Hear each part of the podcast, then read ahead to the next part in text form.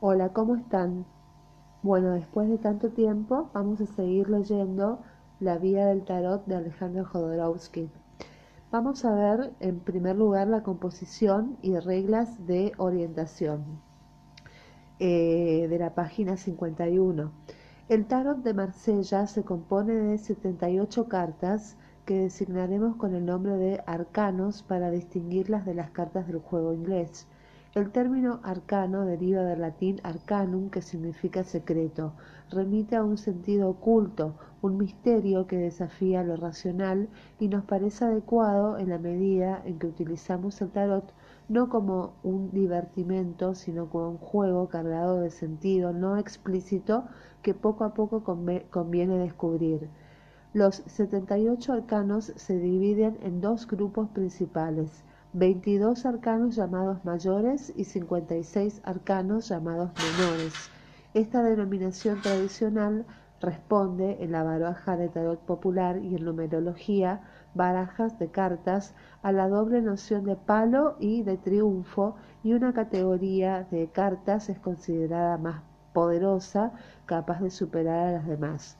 Los arcanos menores nos permiten examinar los aspectos más cotidianos y también los más personales de la vida material, psíquica o intelectual. Veremos que remiten a diferentes grados de nuestras necesidades, deseos, emociones y pensamientos, mientras que los arcanos mayores describen un proceso humano universal que engloba sobre todo los aspectos espirituales del ser los dos caminos son iniciáticos y complementarios. Puede decirse que los arcanos menores, con sus cuatro palos, son como los cuatro pies de una mesa, de un altar o las cuatro paredes de un templo. Identificar los arcanos. Para identificar los arcanos, todos los arcanos están contenidos en un rectángulo negro cuyas proporciones son las del doble cuadrado. Los arcanos menores se subdividen en 40 cartas numéricas que representan la serie del 1 al 10 en cada uno de los palos. Oro de los menores son oros, bastos, copas y espadas. Y estas cartas no tienen rótulo. Y en la serie de copas, eh, bastos y espadas llevan el número escrito lateralmente a ambos lados. La serie de los oros no tiene números y las 16 figuras de los arcanos menores, así llamados, asimismo llamados triunfos, son cuatro por serie, el paje, la reina, el rey y el caballero. Todas llevan un rótulo en la parte inferior de la carta que indica su nombre, salvo el paje de oros que lo lleva escrito lateralmente a nuestra derecha. Para distinguir los arcanos mayores de las figuras, disponemos de un indicio muy seguro, que los arcanos mayores tienen todos un rótulo superior en que se inscribe su número y este rótulo está vacío, aunque presente en el caso de El Loco, siempre que las figuras solo tienen un rótulo inferior con su nombre, salvo en el paje de oros que veremos más adelante. Los arcanos mayores tienen entonces dos rótulos, uno arriba con su número y otro abajo con su nombre, salvo en el caso del arcano 13, que se llama también el arcano sin nombre. Para empezar el primer contacto con los arcanos mayores, para familiarizarse con el tarot, lo más sencillo es empezar identificando y comprendiendo los arcanos mayores reconocibles por su rótulo superior. Estas cartas son 22 numeradas de 1 a 21 más el loco que no tiene número y que dio lugar al comodín en la baraja popular. Extiéndalas, si tenés el, el, mazo, extenderlas sobre la mesa de la siguiente manera. Saca del mazo de los arcanos mayores la primera y la última carta, o sea, el loco y el mundo, que sería la carta 21. Luego colocar los arcanos mayores en dos hileras por orden numérico del 1 al 10 y del 11 al 20 y poner en el extremo izquierdo el loco que parece venir al encuentro de esta doble hilera y en el derecho el mundo que parece mirarla bailando. En este orden se puede ver que los arcanos mayores se organizan en dos series. La primera, que es del 1 al 10, que representa personajes humanos o animales en situaciones identificables, y la parte superior de la carta, en la mayoría de los casos, coincide con la cabeza del o de los protagonistas, salvo eh, en el caso del arcano 6, que es el enamorado, en que el cielo ampara un sol y un ángel infantil. Se podría calificar esta serie de clara, puesto que representa imágenes con connotación histórica o social. Y en la segunda serie de los arcanos mayores, que sería del 11 al 20, en cambio los personajes y las situaciones adoptan un carácter más alegórico y menos realista y se podría calificar de más oscura, ya que parece desarrollarse en un universo psíquico y espiritual próximo al sueño. Aparecen personajes míticos, ángeles y diablos a partir del arcano 16 el cielo está presente con manifestaciones energéticas, astros y emisarios divinos. Entonces, mira los arcanos así ordenados, como se dijo anteriormente, y fíjate en los detalles que vayan apareciéndote espontáneamente. Presta atención a la dirección de las miradas. A veces las miradas están dirigidas hacia la derecha y a veces hacia la izquierda y en algunos casos hacia adelante con algunos personajes que nos miran a la cara, que son la justicia, el arcano 8, el rostro del sol, que es el arcano 19, o el ángel del juicio, que es el arcano 20. Bueno, ciertas imágenes te van a inspirar quizás simpatía, repulsión, alegría o temor, y estas reacciones son normales porque proceden de nuestra educación y de nuestra historia personal. El tarot es un poderoso instrumento de proyección en que nuestra mirada identificará modelos ya conocidos, lo cual en un primer momento nos hará reaccionar según unos esquemas de, de comportamiento habituales. Por ejemplo, a muchas personas les asusta el arcano 13 que representa un esqueleto. En nuestra civilización esta imagen se identifica con la muerte, pero mirándolo más detenidamente vemos que el personaje es azul, rojo y de color carne, es decir que se trata de un esqueleto vivo, activo y de una fuerza de transformación en movimiento. Pero para aceptar esta interpretación del arcano 13 hay que empezar por reconocer la primera reacción que nos inspira la visión de esta carta. Y lo mismo ocurre con todos los arcanos mayores. Un personaje parecerá atractivo, otro eh, repulsivo o antipático, uno nos recordará un abuelo bondadoso, otro un patrón dominante, otro una atractiva amante, una tía severa, etc. No temas recoger sus impresiones, anota cómo te sentís en este primer contacto con los arcanos mayores y sin duda se fijará una multitud de detalles, algunos únicos, otros comunes a dos o más cartas. Confía en tu mirada, es la que mejor podrá guiarte en el descubrimiento del tarot.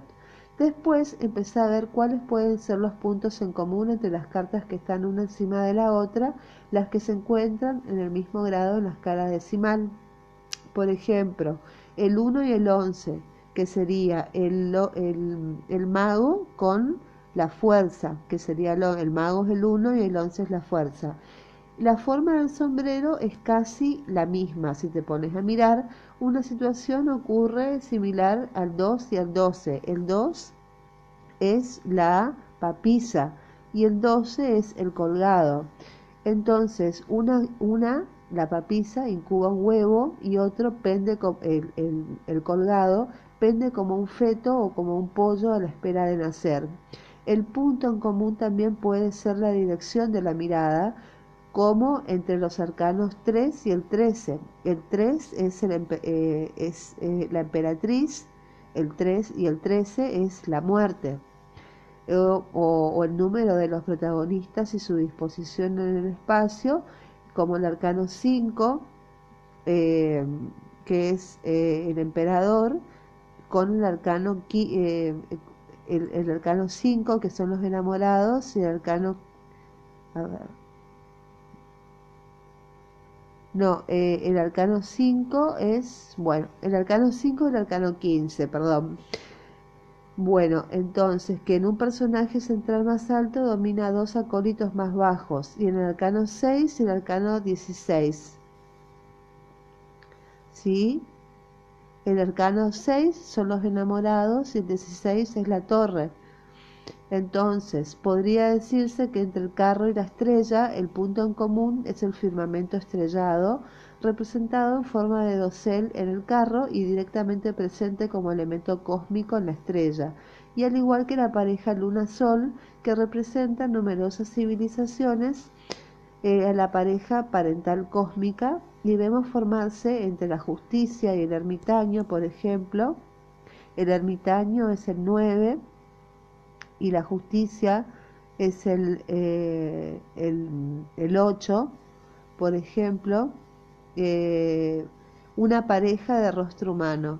Se forma entonces la rueda de la fortuna y el juicio representan claramente cada una a su manera un momento decisivo de cierre de un ciclo de apertura de una nueva vida. Los arcanos de la serie del 1 al 10 realizan su acción hacia arriba, porque primero el mago alza su varita mágica como la emperatriz el emperador, el papa y el príncipe del carro que alzan su cetro. Después tenemos, por ejemplo, la papisa que levanta su rostro del libro y los tres personajes del enamorado están unidos por el ángel que vuela por encima de ellos. Por ejemplo, el ermitaño levanta su linterna y la justicia señala el cielo con la espada como la esfinge de la rueda de la fortuna. En cambio, los arcanos de la serie 11 hasta el 20 realizan su acción hacia abajo. Por ejemplo, la mujer en la fuerza actúa sobre el hocico del animal que apoya la cabeza sobre su pubis. El colgado, por ejemplo, pende boca abajo, cabeza abajo. El esqueleto del arcano 13 ciega con su guadaña hacia el profundo suelo negro. El ángel de la templanza vierte sus líquidos o sus fluidos de una jarra alta a una jarra baja, y el diablo reina sobre dos diablillos que tienen los pies o raíces hundidos en el suelo oscuro, y los dos personajes de la torre caminan con las manos mirando hacia el suelo, la estrella, por ejemplo, vacía sus ánforas en un río que fluye a sus pies, y la influencia de la luna actúa hacia el crustáceo que la observa desde, desde las profundidades del agua, o el sol que bendice a dos gemelos, y en el juicio un ángel envía su llamada musical a un hombre, a una mujer y a un niño que surgen resucitando de su tumba. Estas interpretaciones se dan a título de ejemplo. Vos podés estar o no de acuerdo con ellas y más adelante vamos a ver cómo se sitúan en el estudio en detalle de los arcanos mayores en la segunda parte del libro y estos detalles y otros que vos vas a poder observar son indicios que poco a poco te permitirán identificar la numerología del tarot. Muy bien. Eh, el tarot es progresivo. Ahora hay que fijarse en el modo en que están escritos los números de los arcanos y observará que a primera vista aparece una anomalía porque, eh, eh, por ejemplo, el emperador, como está escrito, eh, está escrito en forma de cuatro palos, no como en los números romanos. El ermitaño, la templanza, el, emperador es el arcano 4, el ermitaño es el arcano 9 y no está escrito como en los números romanos, o sea, no retrocede. La templanza es el arcano 14 y el sol es el arcano 19. Efectivamente, los números romanos tradicionales, el 4 se escribe con una, con una barra delante de, la B, es decir, 5 menos 1, el 9. Y el 14 15 menos 1, es decir, en, la notación numérica se organiza entonces de manera únicamente progresiva. En el tarot se niega a considerar el 4 como un 5 menos 1 y el 14 como un 15 menos 1 y el 9 eh, un 10 menos 1 y el 19 como un 20 menos 1. Y este detalle es una clave para la comprensión del tarot porque nos indica aquí que tiende a sumar más que a restar. Dicho de otro modo, describe un proceso de avance y de crecimiento grado a grado. Este descubrimiento nos incita a proceder por suma, sino por resta, cuando estudiamos la estructura del tarot. Estas simples constataciones ya nos permiten constituir una figura coherente de organización del tarot basada en su propia estructura y efectivamente partiendo de tres constataciones, que el tarot es progresivo, que el valor más alto de los arcanos mayores es el 21 y que el tarot procede por sumas. Se pueden colocar las cartas por orden numérico y unirlas en 12 parejas cuya suma da 21. Obtenemos entonces la figura que aparece en las páginas 58-59 del libro y el esquema nos sugiere nuevas asociaciones entre arcanos mayores. Si 21 representa la realización y el valor más alto del tarot, cada una de las sumas sugeridas aquí podría ser una posibilidad de un cambio a esa realización. Por ejemplo, el loco y el 21 es la energía fundamental que se encarna en la realización total. El, el arcano 1 y el arcano 20 es un joven o una mente joven por el camino de la iniciación que recibe la llamada irresistible de la nueva conciencia. O por ejemplo, el arcano 2 y el arcano 18, que es una mujer, una monja, que se apoya en la luz del Padre Universal para comprender un texto sagrado. O por ejemplo, el 3 y el 18, eh, y eh, que es otra mujer creativa, sensual y encarnada que es la emperatriz que se sumerge en el número intuitivo de lo femenino, etc. Muy bien. Vamos a seguir en el próximo episodio con el loco y el mundo. Muchas gracias. Hasta luego. Que tengan un lindo día.